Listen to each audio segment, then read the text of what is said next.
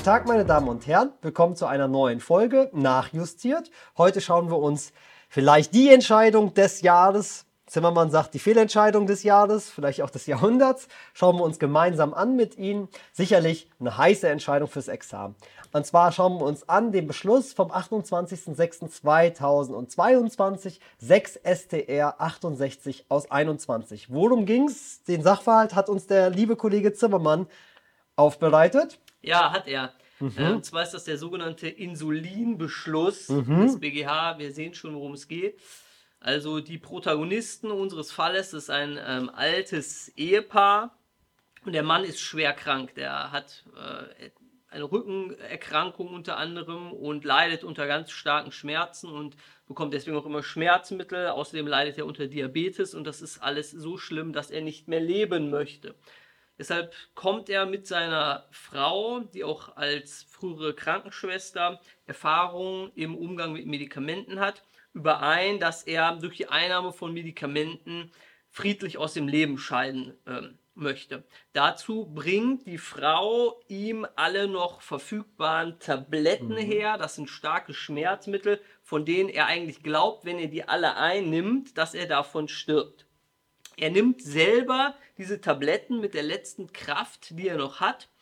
Und äh, um dann aber ganz auf Nummer sicher zu gehen, dass er auch wirklich stirbt, bittet er seine Ehefrau darum, ihm die restlichen Insulinspritzen, die noch im Haushalt sind, ähm, zu verabreichen, damit er auch wirklich stirbt. Und die Ehefrau macht das auch. Die verpasst ähm, ihm dann sechs Spritzen mit Insulin. Und ähm, dann stirbt der Mann auch tatsächlich und äh, wie sich später herausstellt, stirbt er nicht an den Tabletten, die er selber genommen hat. Daran wäre er auch gestorben, wenn mhm. er länger gewartet hätte. Aber durch die Insulinspritzen ähm, wird sozusagen eine neue Todesursache noch gesetzt, die dann sich auch tatsächlich realisiert und ähm, er stirbt dann auf, an Unterzuckerung, weil er das Insulin gespritzt bekommen hat. Vorher sind die beiden übereingekommen, dass er sterben will, dass die Frau natürlich auch keinen Notarzt mehr rufen soll. Und ja, er liegt dann in seinem Bett und raucht noch eine Zigarette, ähm, schläft friedlich ein und die Ehefrau wartet dann noch relativ lange, bis sie irgendwelche Behörden verständigt. Das ist der Sachverhalt im Insulinbeschluss. Mhm. Warum die Entscheidung des Jahres vielleicht? Ja, ähm, wenn Sie den Fall lesen, werden Sie sich natürlich erinnert fühlen, ja, an Entscheidungen Tötung auf Verlangen, Abgrenzung zur straflosen Teilnahme am Suizid. Und auch hier in diesem Fall geht es um diese Abgrenzungsfrage. Aber wie gesagt, warum Entscheidung des Jahres? Gibt es hier was Neues? Ja, also man muss sehen, das Ganze spielt ja vor dem Hintergrund, dass im Jahr 2020 das Bundesverfassungsgericht eine erst jüngst geschaffene Strafnorm, den Paragraph 217 StGB, ähm, für nichtig erklärt hat. In dieser Norm ging es um ähm, den, die, die, geschäftsmäßige Förderung eines Suizids, also die Beihilfe zu einem Suizid, die in bestimmten Fällen unter Strafe gestellt werden sollte. Und diese Norm hat das Bundesverfassungsgericht kassiert, weil es eben mit dem ähm, verfassungsrechtlich verbrieften Recht auf ein äh, selbstbestimmtes Sterben ähm, ähm, nicht im Einklang steht. Also das war sozusagen der, der rechtspolitische Hintergrund. Ja, das ist aber nur der Hintergrund in der Tat, ja. Also wenn wir uns das vielleicht dogmatisch erst einmal anschauen und äh, Sie in der Klausur werden ja dogmatisch erstmal an die Frage herangehen. Sie werden fragen, welche Tatbestände prüfe ich. Sie sehen natürlich, hier ist jemand gestorben, hier stehen also Tötungsdelikte im Raum. Das ist immer ein bisschen die Frage, beginnt man mit 212 oder geht man gleich auf 216 ein, auf Tötung auf Verlangen? Denn Sie sehen hier, die Frau hat es ja nur deshalb gemacht, weil ihr Mann das sich von ihr gewünscht hat. Ja, natürlich ähm, ja, steht dieses Delikt hier im Raum. Womit würdest du anfangen? Ja, du erst nochmal klarstellen, ja. wir prüfen die Strafbarkeit der Frau. Ja? Der Mann zum einen, weil er tot ist, aber zum anderen auch, nur um es nochmal fürs Protokoll gesagt zu aber haben. Aber nur fürs Protokoll, dass ja. sich selber töten ist nicht strafbar. Genau, ja? und er ist ja tot, deswegen haben wir niemanden, den wir bestrafen können. So, und bei wir der Frau mhm. ähm, können wir tatsächlich mit 212 anfangen, wir können auch mit 216 anfangen, nach ganz herrschende Meinung ist, dass hier das Verhältnis des Grundtatbestands, Totschlag mhm. und eine Privilegierung 216. Ich denke, es ist vertretbar, beides zu machen. Ja. Aber wenn man Zeit sparen möchte, fängt man mhm. vielleicht am besten mit dem spezielleren Gesetz an und das ist die Privilegierung. Das wäre der 216 und wir haben hier ja nicht so viel Zeit. Ja, also in der Tat, ich hätte mit 212 begonnen, so habe ich das ja. damals gelernt, ja, und hätte das Problem dann bei 212 verarbeitet im Rahmen der objektiven Zurechnung. Aber wir können auch mit 216 beginnen und dann müssen wir natürlich, wenn wir den 216 prüfen, als erstes fragen, ist der objektive Tatbestand des 216 verwirklicht. Genauso wie alle anderen vorsätzlichen Tötungsdelikte, aber nicht nur die, auch die fahrlässigen Delikte, brauchen wir die Tötung eines anderen Menschen. Also, man muss einen anderen Menschen getötet haben. Und das steht hier natürlich dann in Zweifel, wenn sich unser Suizident, ja, ich habe ihn jetzt schon Suizident genannt, ja. Wie heißt du A? Hast du ihn A getauft? Ich habe ihn gar nicht getauft. Wir haben ihn gar Ehemann. nicht getauft. Wir taufen ihn, ja, Ehemann, also E. Wenn der E sich selbst umgebracht hätte, ja, dann hat die A ja keinen anderen umgebracht, denn er hätte sich selbst umgebracht. Also, wir sind in der Tat mittendrin in der Abgrenzung äh, Teilnahme am Suizid und zwar straflose oder eben eine, äh, einen Fall des 216 Tötung auf Verlangen. Und äh, das haben Sie wahrscheinlich hoffentlich schon in Ihrer Vorlesung gelernt. Wie grenzen wir das voneinander ab?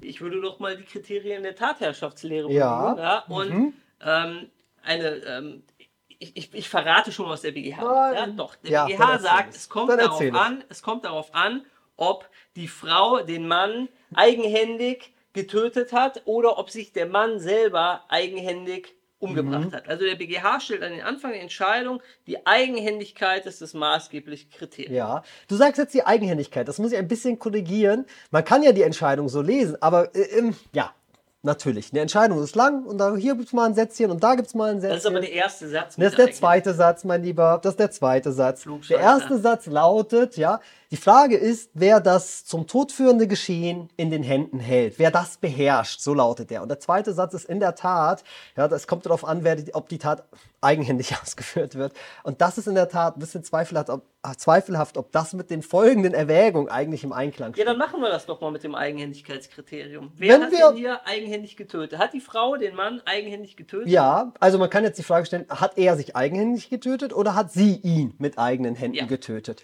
Und wenn man halt natürlich diese Eigenhändigkeit in einem engen Sinne versteht, in einem naturalistischen Sinne versteht, im Sinne von Handlung, ja, dann kommt man eigentlich schwer an dem Ergebnis vorbei zu sagen, die Frau hat ihren Mann getötet, sie hat damit eine Tötung auf Verlangen, äh, auf Verlangen begangen und eben keine bloße straflose Teilnahme am Suizid. So auch die Vorinstanz, die die Frau deshalb wegen 216 äh, verurteilt. Ja, Deswegen, dieser Satz ist in der Tat ein bisschen missverständlich. Der erste Satz, BGH leitet ein, die Frage ist, wer das Geschehen beherrscht.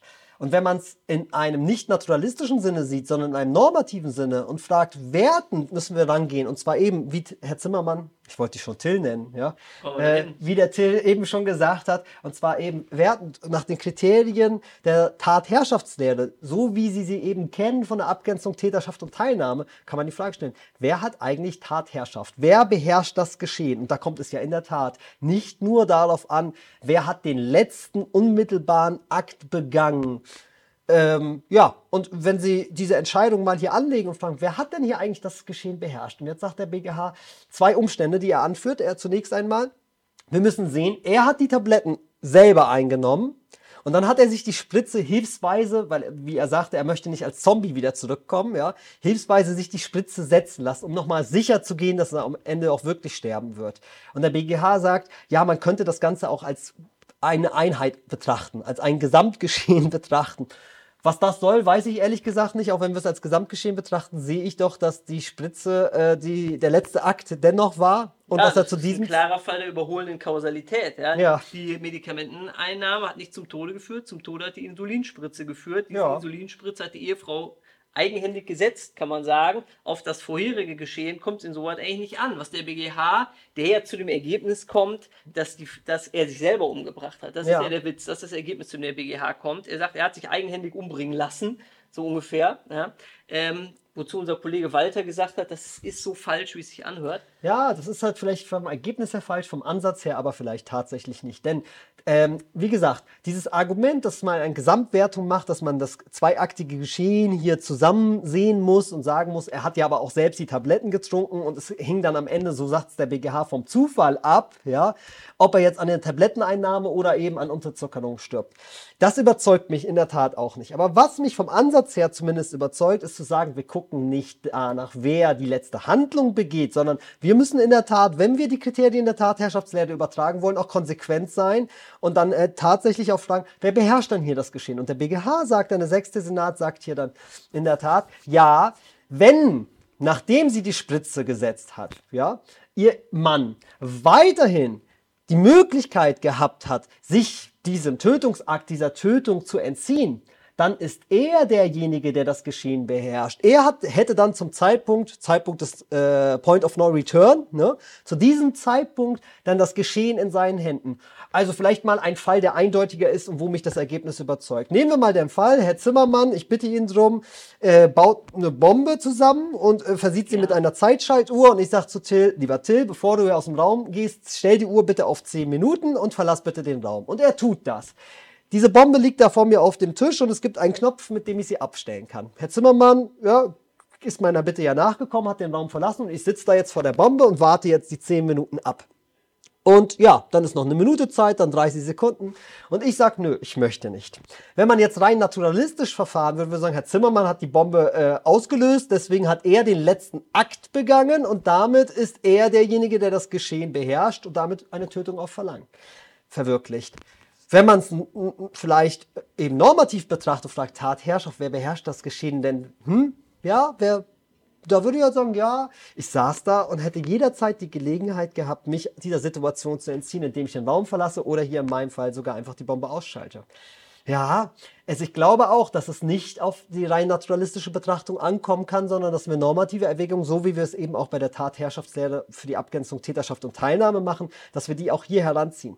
Und dass man dann tatsächlich in solchen Fällen sagen kann, wenn jemand äh, das tödliche Mittel verabreicht, ja, dass wir dann nicht immer Tötung auf Verlangen haben müssen, wenn der andere noch hinreichend Zeit hat, ja, sich ohne weiteres diesem Tötungsakt zu entziehen. Er kann das Gegenmittel zum Beispiel einnehmen, was auf dem Tisch bereit liegt. Hier aber, und das finde ich natürlich in der Tat, also ich sage ja, der Ansatz, den finde ich gut. Was mich hier nicht überzeugt, ist die Subsumption. Denn Herr Zimmermann hat gesagt, er konnte sich die Spritze schon nicht mehr selbst, äh, nicht mehr selbst setzen und er hat eben berichtet, er hat eine Zigarette geraucht, aber wenn man den Sachverhalt reinigt, ja, er hat sich die Zigarette von seiner Frau an den Mund halten lassen, damit ja, er noch mal ziehen kann.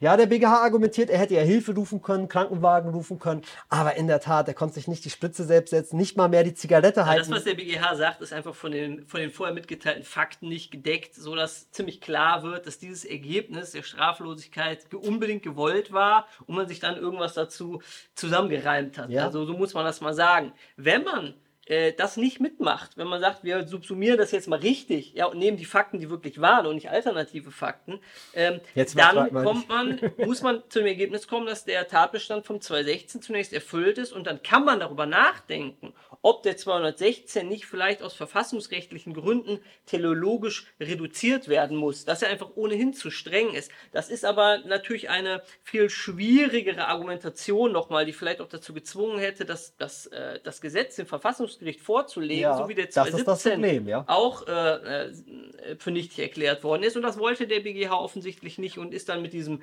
argumentativen Kunstgriff, wie ich finde, zu dem äh, letztlich gerechten Ergebnis der Straflosigkeit. Ja, also man muss tatsächlich sehen, die Subsumption ist nicht zwingend überzeugend, der Ansatz mich überzeugt, der andere aber in der Tat nicht.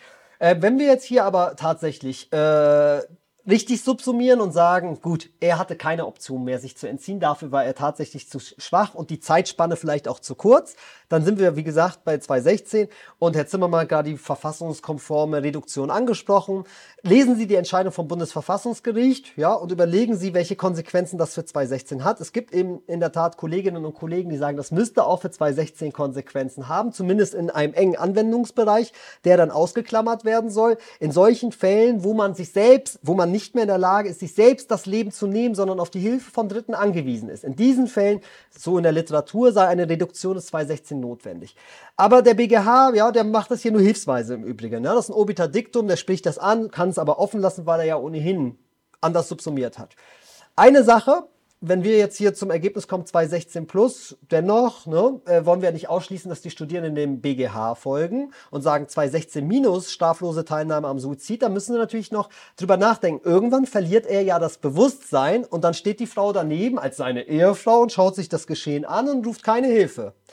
Mögliche Strafbarkeit? Ja, dann hat sie natürlich so eine Art Tatherrschaft und sie muss handeln. Sie muss handeln. Sie hat eine, vielleicht eine Garantenstellung, wenn sie die Ehefrau ist und könnte 1353 ja, BGB sehr gut, ja. Und dann in Verbindung mit 216,13 äh, StGB, also eine ähm, Tötung auf Verlangen durch Unterlassen, äh, indem sie nicht den Arzt herbeigeholt hat. Aber äh, hier muss man wohl sagen, äh, es ist keine Garantenstellung mehr gegeben, denn die Person war selber sterbewillig und es wäre ja sehr widersprüchlich jetzt zu sagen, der kann sich selber umbringen oder auch umbringen lassen, aber in dem Moment, wo er dann äh, mhm. bewusstlos ist, muss man doch wieder handeln. Das hat der BGH früher mal so vertreten, aber das ist mittlerweile herrschende ja, Meinung, dass Glück. hier keine Garantenstellung mehr besteht und deswegen auch eine Unterlassensstrafbarkeit nicht in Betracht kommt. Auf den Punkt gebracht, äh, die Garantenstellung ist suspendiert, weil derjenige, zu dessen Gunsten sie besteht, eben gesagt hat, ich möchte keine Hilfe. Und das ist in der Tat, das muss die Rechtsprechung, das tut sie inzwischen auch respektieren. Und deswegen gibt es da keine Garantenstellung, deswegen auch keine Unterlassungsstrafbarkeit. Auch nachdem er bewusstlos geworden ist. Schauen Sie sich die Entscheidung in Ruhe an. Wir sind beide der Meinung, dass sie sehr heiß fürs Examen ist und auch wissenschaftlich. Ne? Sehr, sehr interessant. Super, das, ja. Das ja. kannst du also, nicht beurteilen. Ja, Mal gucken. Also, wenn Ihnen die äh, Besprechung gefallen hat, dann was denn? Daumen hoch, wa? Bis bald.